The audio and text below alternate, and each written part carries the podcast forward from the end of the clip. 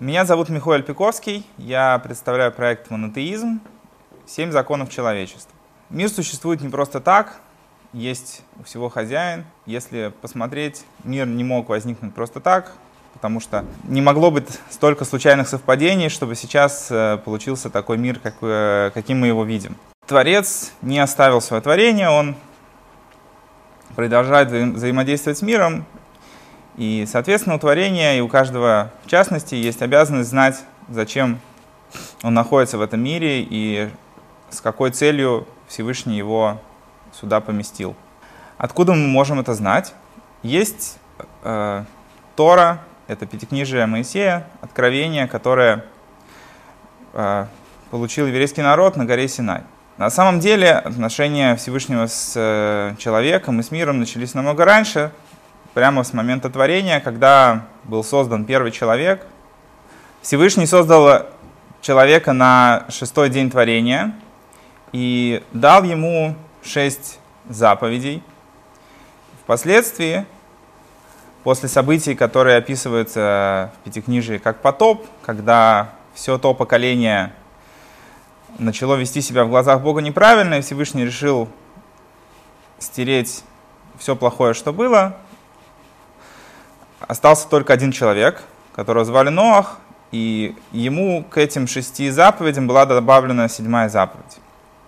Эти семь заповедей, я их сейчас перечислю, это запрет идолопоклонства, поклоняться идолам, запрет проклинать Всевышнего, проклинать имя Творца, запрет есть от э, животного, которое не было убито, то есть взять часть животного, пока оно еще живо, запрет убивать, запрет воровать, запрет на различные запрещенные половые связи и заповедь э, создавать суды, то есть э, некую судебную систему, в рамках которой будет поддерживаться соблюдение всех остальных заповедей.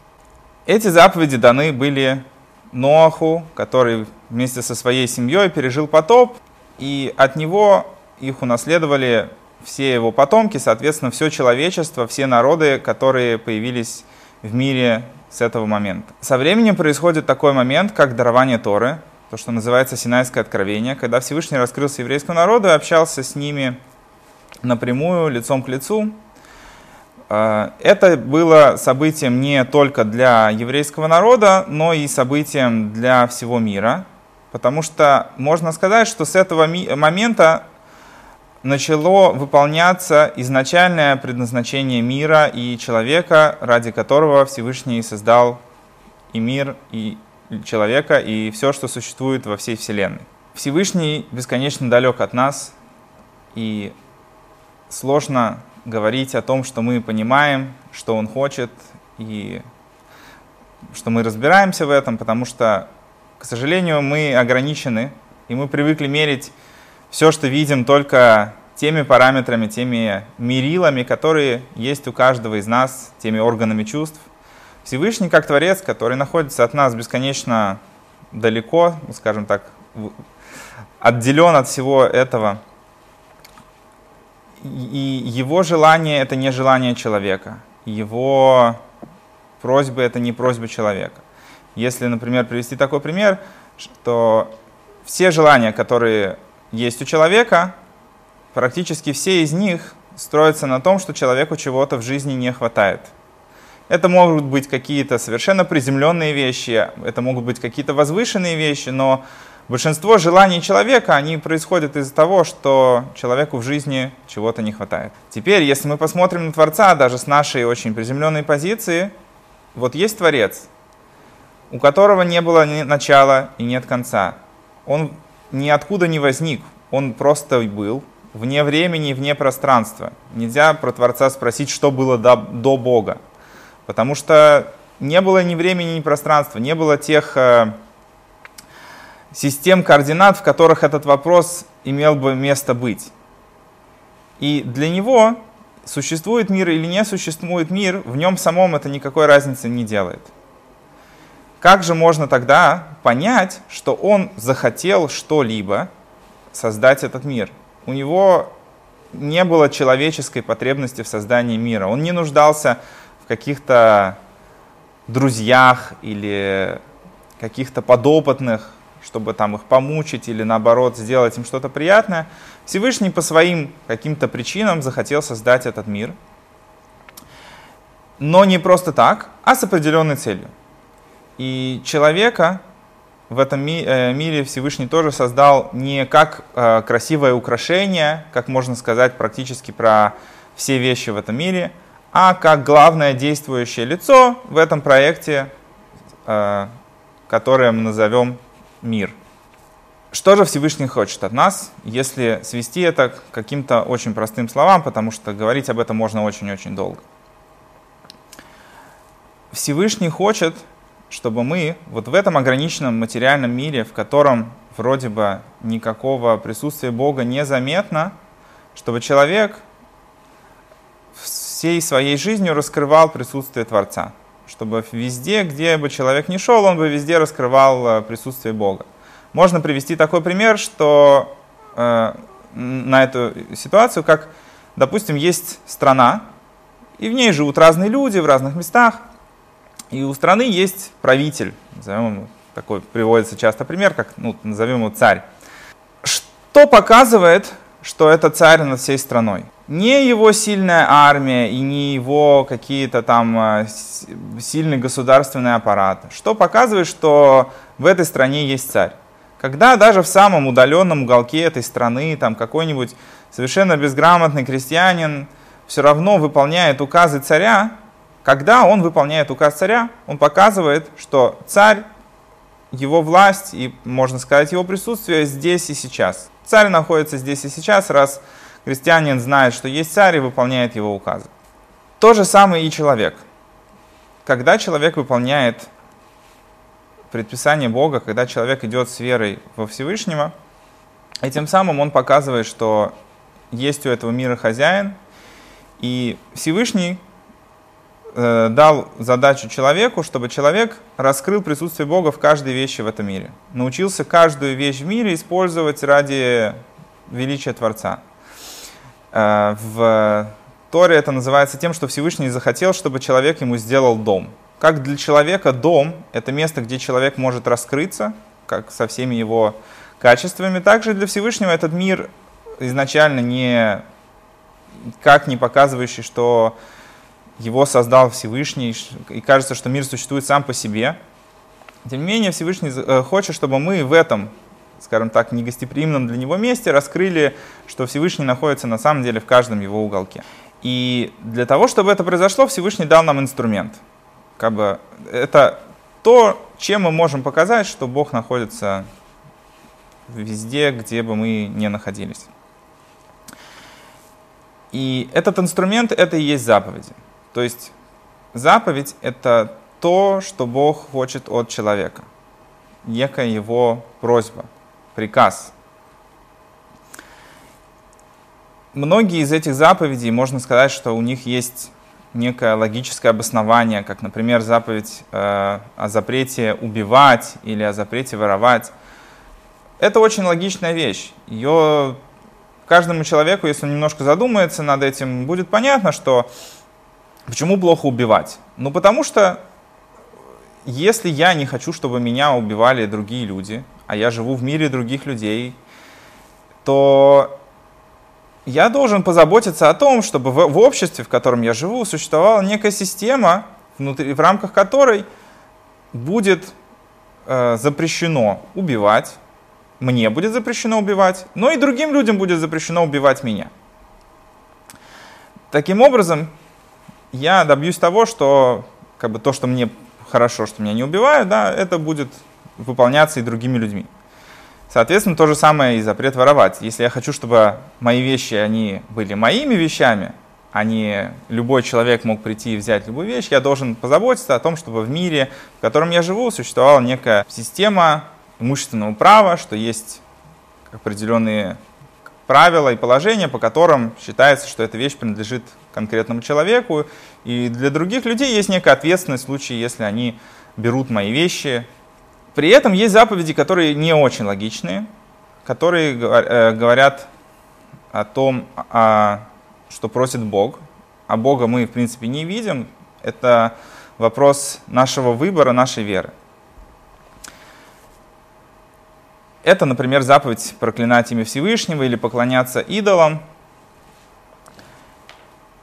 На самом деле и заповеди о запрете убивать и воровать и другие логичные предписания, все они строятся на том, что так хочет Всевышний. И если человек выполняет эти предписания просто потому, что он считает, что это правильно, конечно, он большой молодец, потому что все-таки э, это близко к тому, к тем основам, на котором Всевышний хочет, чтобы мир существовал. Но, тем не менее, это его личный выбор. И ничто не сдерживает его от того, чтобы э, на следующий день э, придумать другие логические обоснования, почему стоит, может быть, поступать чуть-чуть по-другому. А, но идея в том, когда мы говорим о том, что заповедь позволяет нам раскрыть, что Всевышний хозяин этого мира в каждый момент времени в каждом месте, когда мы выполняем эти заповеди как его предписания, не как свои личные а домыслы, а как то, что Всевышний хочет.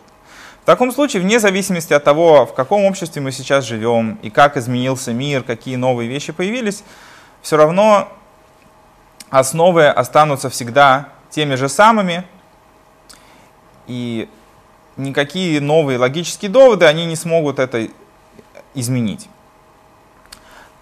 Что произошло в момент дарования Торы? Почему это событие является также важным для всего человечества, хотя, казалось бы, это событие, которое произошло только для всего еврейского народа? Как это описывается, что до дарования Торы мир и Всевышний как бы существовали раздельно то, что человек делал в этом мире, это было его личным, скажем так, выбором и влияло на мир только на тот момент времени. То есть это, может быть, была заслуга человека, что он хорошо себя повел, но на мир это никак не влияло. В момент дарования Торы было закреплено то, что действия человека, они оказывают на материальный мир влияние и остаются в этом мире. Можно сказать, что получается так, что каждый человек, когда он приходит в этот мир, он же приходит не, не во весь мир во все времена, он рождается в какое-то конкретное время, и никто из нас не выбирает, в какой семье он родится, какой стране, в какое время. Может быть, конечно, если бы человеку был предоставлен такой выбор, он бы выбрал э, совершенно другие условия для существования. Там, не знаю, семью получше, побогаче, какую-нибудь другую страну или другое время, более спокойное. Тем не менее, мы не выбираем эти вещи.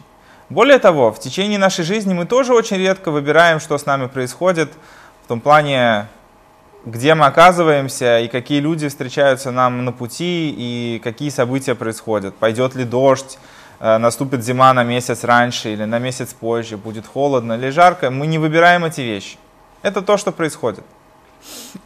Силы, которые нам даны, тоже они в нас заложены. Мы не выбирали стать сильными или слабыми. Мы можем, конечно, развивать это так или иначе, но все равно каждый человек остается в рамках того, что Всевышний ему дал.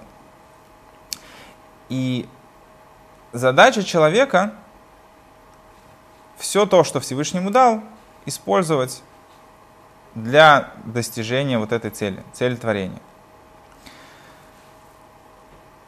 Получается, что это как можно привести такой пример, как пазл. Представьте себе, что вы один из тысяч миллионов людей, которые все вместе трудятся над тем, чтобы собрать гигантский, невероятный, красивый пазл, мозаику. И каждому из этих миллионов людей, миллиардов э, за все времена, за все поколения, был дан определенный мешочек, определенный набор вот этих э, мозаичных плиточек. И каждый выбирает, что он с ними сделает. Строит ли он их в общую картину, сделает ли он из них что-то красивое, или он просто сложит э, в уголке что-то для себя, какие-то, какой-то свой узорчик, и останется как бы, на этом закончит свою, свою роль. Вот наподобие этого можно сказать, что каждый из нас, кто пришел в этот мир, ему дан определенный удел в этом мире и определенные силы, чтобы сделать из этого прекрасную часть картины. Следующий вопрос, который может возникнуть, хорошо, да, может быть, есть у мира Творец, даже предположим, что я в этом уверен, но хорошо, у меня есть определенная задача, что мне с того? Что Всевышний хочет что, дать, дать мне за то, что я буду делать эти заповеди? Здесь не совсем э, уместен такой вопрос, как э, награды, хотя Тора говорит с нами простым языком и говорит, что за заповеди есть простая награда, удел в будущем мире. Такая достаточно абстрактная фраза, поэтому я немножко ее поясню. Человек чувствует удовольствие от вещей, с которыми связана его жизненность.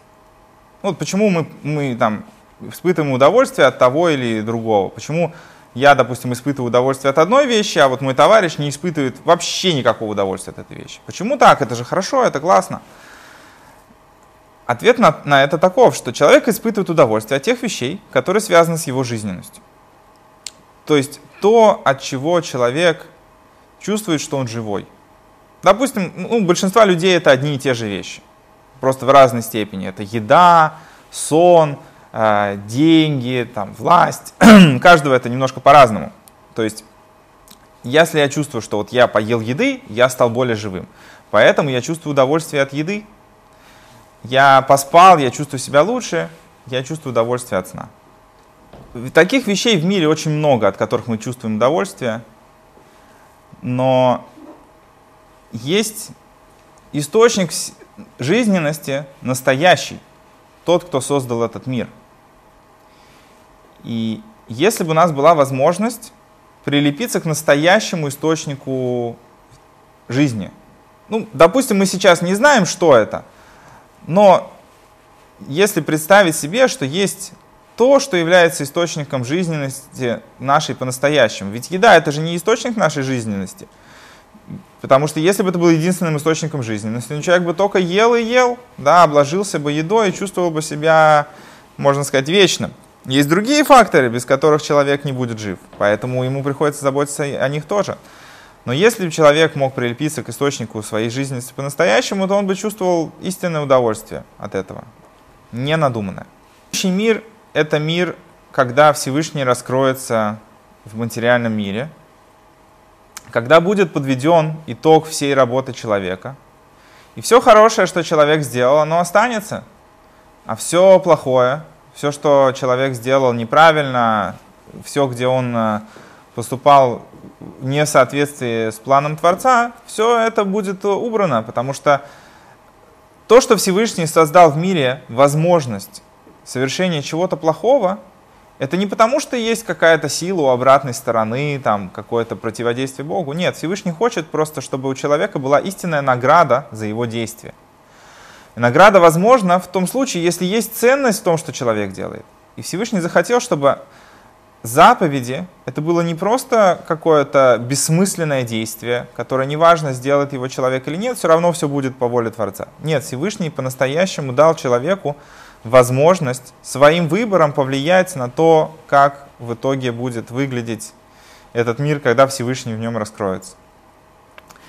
И для того, чтобы у человека была в этом заслуга, у человека есть свобода выбора. Если бы не было свободы выбора, мы бы были как ангелы, у которых э, нет свободы выбора, потому что они знают, что есть Бог, и у них нет возможности выбрать что-то, кроме того, что хочет Всевышний. Представьте себе, что вы знаете, что вот это правильно, а все остальное ведет вас к э, мгновенной смерти. В таком случае человек бы не стал никогда выбирать ничего плохого. Мы же живем в мире, в котором присутствие Всевышнего максимально сокрыто. Поэтому человек может по своему желанию выбрать любую модель поведения, может выбрать любой путь. И ему за это ничего не будет, казалось бы. Да? То есть, если я выберу путь э, идти против Бога, это не значит, что прилетит с неба молния и испепелит меня на месте. Нет, так не произойдет. И мы видим, что, может быть, многие люди в мире ведут совершенно неправильно себя по отношению ко Всевышнему, по отношению к другим людям и живут прекрасно. Ничего с ними не происходит, казалось бы. Почему бы и мне не делать так же, если это достаточно неплохой э, формат жизни? Суть в том, что это и есть твоя свобода выбора. Ты можешь выбрать делать вещи для Всевышнего. Можешь выбрать делать вещи для себя. Но если мы говорим о том, что мир существует не просто так, и у всего есть цель, то, конечно, ты можешь прожить свою жизнь и выкинуть ее на свалку, но тогда стоит задать себе вопрос, зачем вообще все, что ты делаешь, зачем ты это делаешь каждый день? Просто чтобы получить удовольствие? Ну тогда, если ты подумаешь чуть-чуть над тем, что является истинным источником удовольствия, наверное, ты захочешь получать его больше. Если ты просто ничего не хочешь делать, окей, это твой выбор, но тогда все, что ты делаешь, оно в конечном итоге не будет иметь смысла. И самая большая награда, которую получает человек, то, что он удостаивается стать частью будущего мира. То есть если человек своими действиями э, значит, э, соответствовал плану Творца и выполнял то, что Всевышний от него хочет, то когда Всевышний подведет итог и уберет из мира все, что в мире было неправильно, то те люди, которые сделали свой выбор и выполняли то, что Всевышний от них хочет, они останутся в этом мире. Те люди, которые вели себя неправильно и, соответственно, поставили себя за черту, им нету места в конечном творении. Это то, что можно сказать как бы вкратце о награде, которую ждет человека за то, что он делает свой выбор. Теперь, из э, семи заповедей, которые я перечислил, видно, что нету такой заповеди верить в Бога. И вообще очень много аспектов человеческой жизни остаются за рамками этих семи предписаний. Почему это так? На самом деле эти семь заповедей, они как столпы, на которых держится весь мир. От них нужно отталкиваться. Они являются не самодостаточными.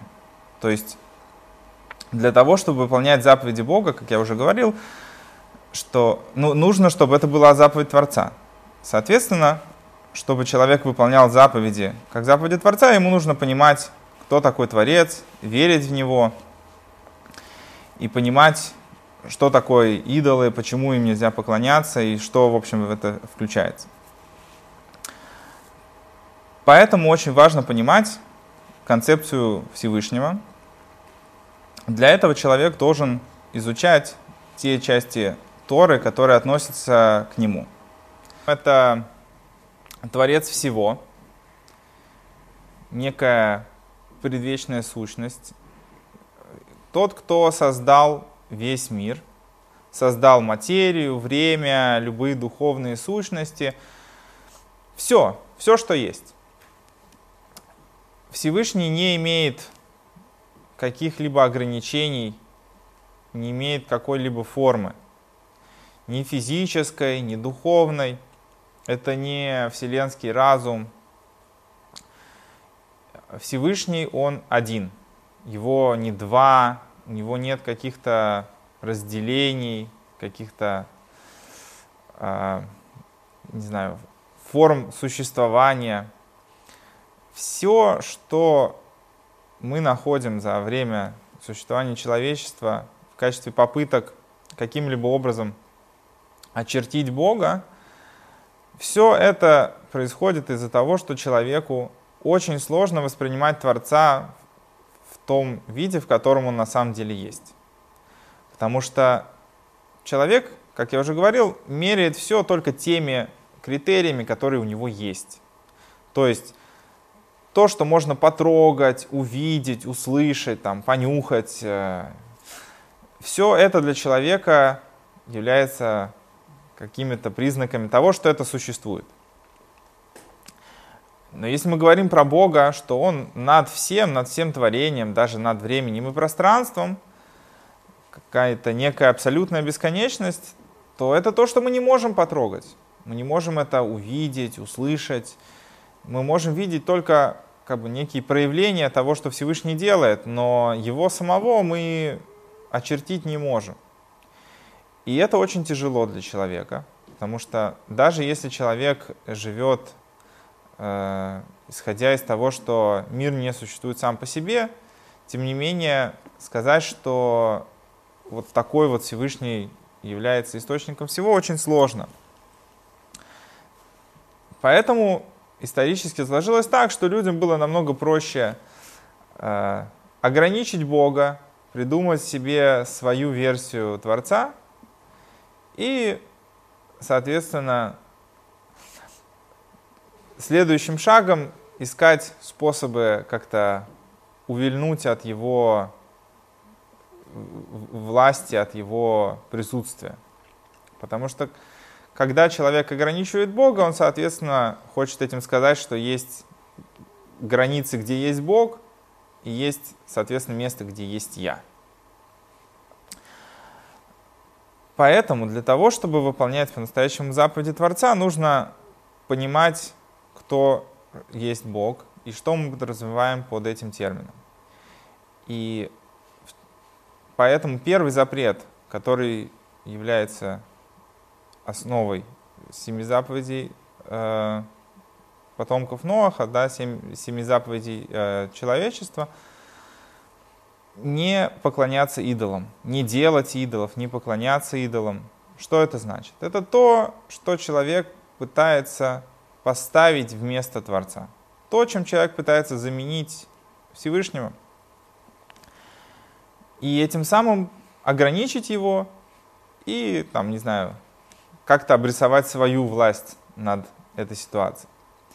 При этом это запрет, у него есть и физическое выполнение, да, когда человек реально делает какого-то идола, начинает ему поклоняться.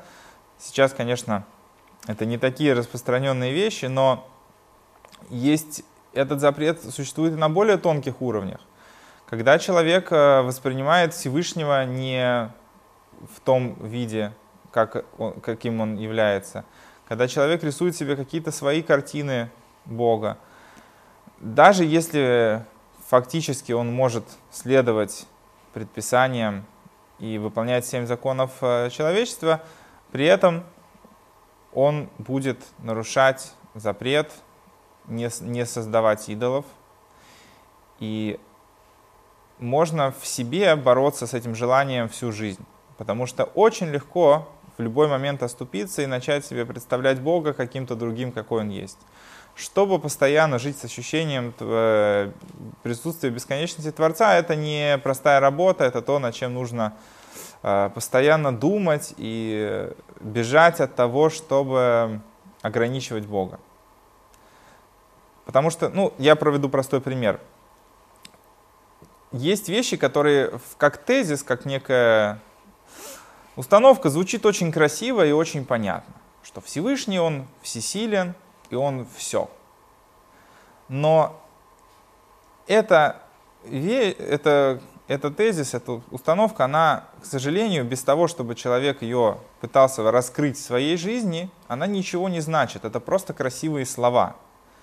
Потому что человек, сказав такую фразу, может дальше продолжать делать что угодно – Потому что эта фраза никак не, не, не, не отражает, насколько Всевышний безграничен и всесилен каждый конкретный момент времени, в каждом э, действии, которое ты совершаешь. Если бы ты себя ощущал в, в таком состоянии, вот когда ты говоришь фразу, что Всевышний безграничен и всесилен, постоянно, то, наверное, ты вел бы себя по-другому. Так же, как человек, например, дома и на улице ведет себя по-разному. Почему? Потому что это ощущение, которое наступает в зависимости от среды. Да? То есть человек вышел на улицу, оказался в компании других людей, в каком-то приличном обществе, он уже ведет себя немножко по-другому в соответствии с тем, каким он хочет себя показать. Но при этом он же дома вел себя совершенно по-другому, совершенно там развязно, как он привык, там входил в халатике, в домашних тапочках. Почему вдруг произошло такое изменение? Что произошло? Разве дома ты не, тоже, не должен производить хорошее впечатление хотя бы на самого себя. Нет, человек себя так не ощущает.